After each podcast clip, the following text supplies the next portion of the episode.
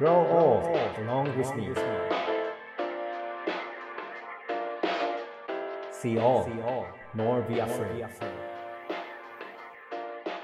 Radio Native Radio Native レディオネイティブへようこそ NPO 法人フィールドアシスタントの村上祐介ですネイティブ編集長の今井翔ですさて宇宙飛行士の管制官をされている山村雄平さんにお付き合いいただいてきたレディオネイティブ。4回目の今回でもう最終回です。山村さんどうぞよろしくお願いいたします。どうぞよろしくお願いいたします。えー今回のテーマはズバリ山村さんご自身についてお話を伺えたらと思います。山村さん最初にこの仕事を目指されるこうきっかけっていうのは何だったんですか？そうですね。あの、よく、まあ、宇宙業界の人って宇宙が好きだとか、まあ、宇宙飛行士になりたかったんだとか、まあそういう方が多いんじゃないかなと思うんですけど、私そんなに宇宙に興味があったわけじゃなくてですね、うんあの、人に興味があったんですね、人間に。うんで、もともと小さい時僕スポーツ少年でこう、なんていうんですかね、勝ち負けじゃなくて、パフォーマンスをこう上げるにはどうしたらいいんだろうなって、競技としては何の競技だったんですか？競技としては陸上競技やってました。それは個人競技ですか？それとも個人、集団？個人競技個人のはい。なるほど、なんていうんですかね、もうそんなに勝ち負けじゃないですね。こう人のパフォーマンスを、がどう変化するかとか、うんうん。なんで悪くなったのかとか、なんでこう、この人はこういう時にいいパフォーマンスだったのかとか、なんかそういうのがすごい興味があって、で、きっとこう宇宙とかそういう環境に行くとこう人のパフォーマンスっていうのがまあ顕著に現れるんじゃないかなって、なんかそういう興味ですね、最初のきっかけは。なるほどそのパフォーマンスっていうのは例えば相撲でいうと心技体みたいなことが言いますけどそれは必ずしも体だけではなくて心も技もっていうところも含めてですかね。そうだと思います。スキルとかだけじゃなくて、まあ体もだし、うん。メンタルもそうだし、多分こう、バランスっていうのがすごい大事なんだろうとは思ってましたね。うん。先ほどもおっしゃってた少し珍しいタイプ。そういう意味ではその山村さんならではのというか人間にもともと興味があってっていうその視点。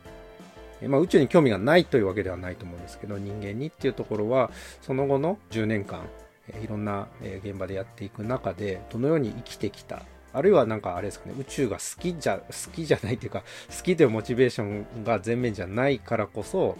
えーまあ、一長一短だと思うんですけどあったとかなんかそんなエピソードってあります？ああそうですね。あの、やっていくにつれて、まあ、より興味を持ちましたね。うん宇宙の世界にこう人が生活していくことっていうのは、こう、やっぱり難しいし、やっぱ一番の変化は、その、宇宙といっても宇宙飛行士だけじゃないんですよね。やっぱり地上のうんうん管制官も含めて一つのプロジェクトで動いてて、まあその全体を見て考えなきゃいけないので、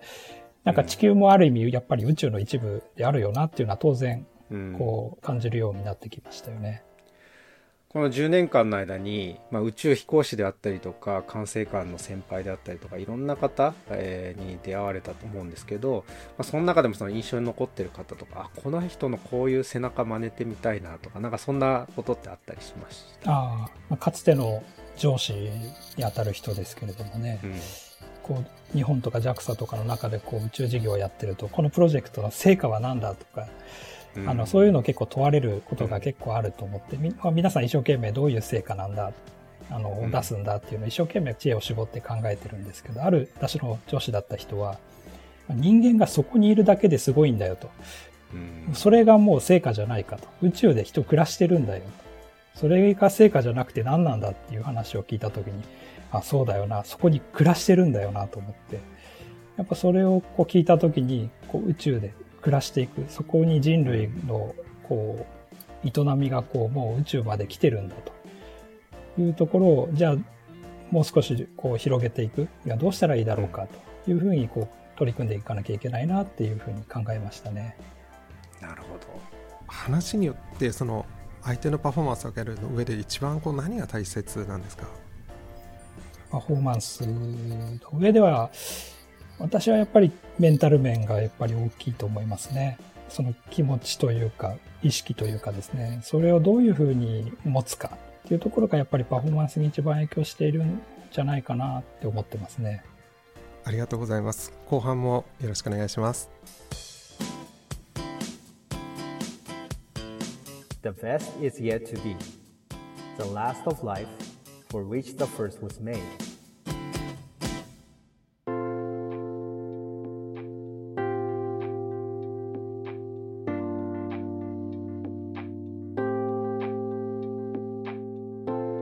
れまでたくさんの飛行士とやり取りをされてきたかと思うんですけれども中でも一番こう印象に残った通信コミュニケーションってどういうことがありましたでしょうか？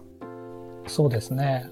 電話がかかってきた時ですね。うんで、何かその相談をしたくて電話がかかってきたっていう時に、あこれはもう宇宙の世界に踏み込んだというか、私もこの一部になってきたのかな。なんかそんな感じはしましたけどね。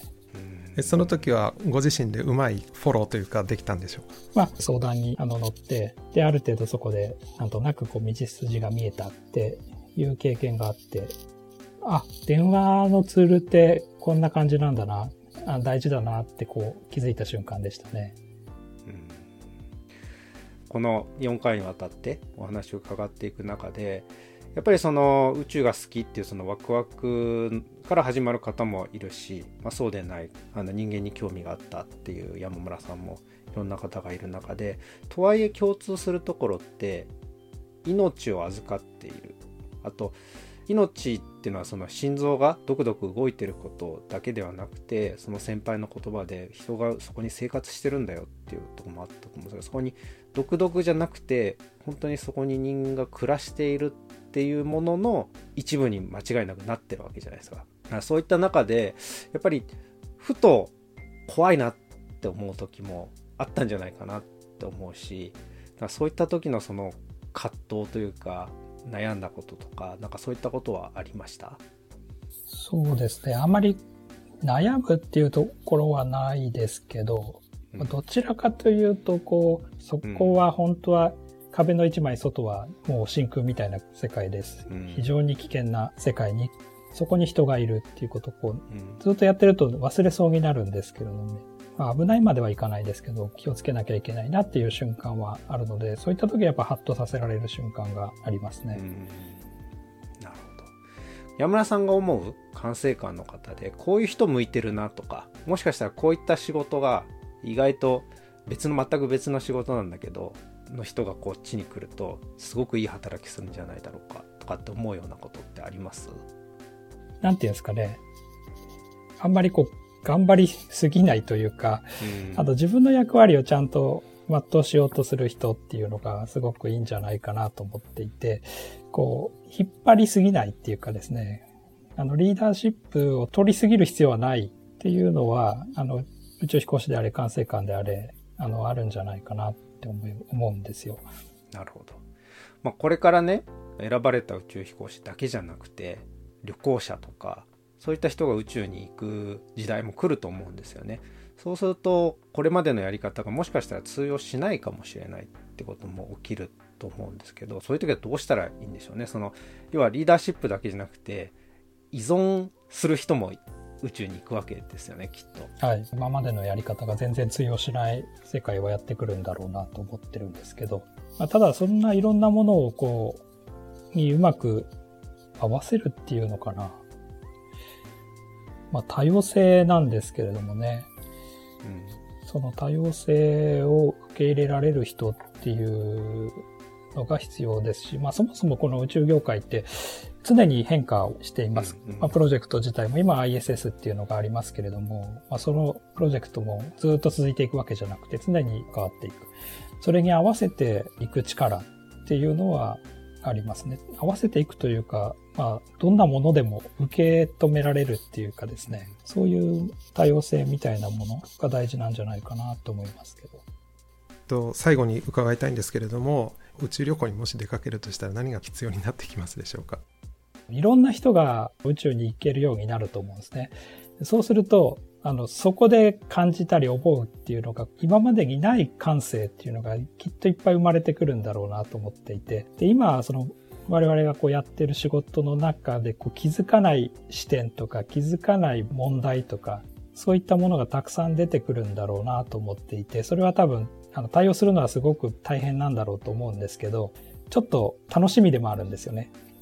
この今までの自分たちのこう価値観の幅を多分かなり広がると思うんですよ。なんかそういうのは、あの、楽しみだし、なんか、だからいろんな人に行ける機会ができるといいなって期待してるし、まあそういうものを作っていけたらいいなと思ってますね。山村さん4回にわたって本当にありがとうございました宇宙で本当に暮らしているだけですごいことなんだっていう話すごく印象に残りました僕はあの話伺ってて僕もその新しい時代が来る宇宙旅行時代が来てどんなことが起こるのか見てみたいっていう思いがあってとはいえ見たくないこともあるんですよね。起きちゃいけないこともあるってなった時に。なんかふと思ったのが山村さんが地球側にいてくれてで僕が宇宙側でガイドに行ってこの間はちゃんとザイルで結ばれてるっていう自信を持ってそれでその自信でもって宇宙旅行者たちをガイドできるサポートできるってことがそうすると面白いものが見えるかもしれないななんていうふうに思ったりもしました。どうも4回にわたってありがとうございます。ありがとうございました。それではレディオネイティブ今回はこの辺で。お相手はネイティブ編集長今井翔と村上祐介でした。The best is yet to be 山村雄平でした。またどこかで。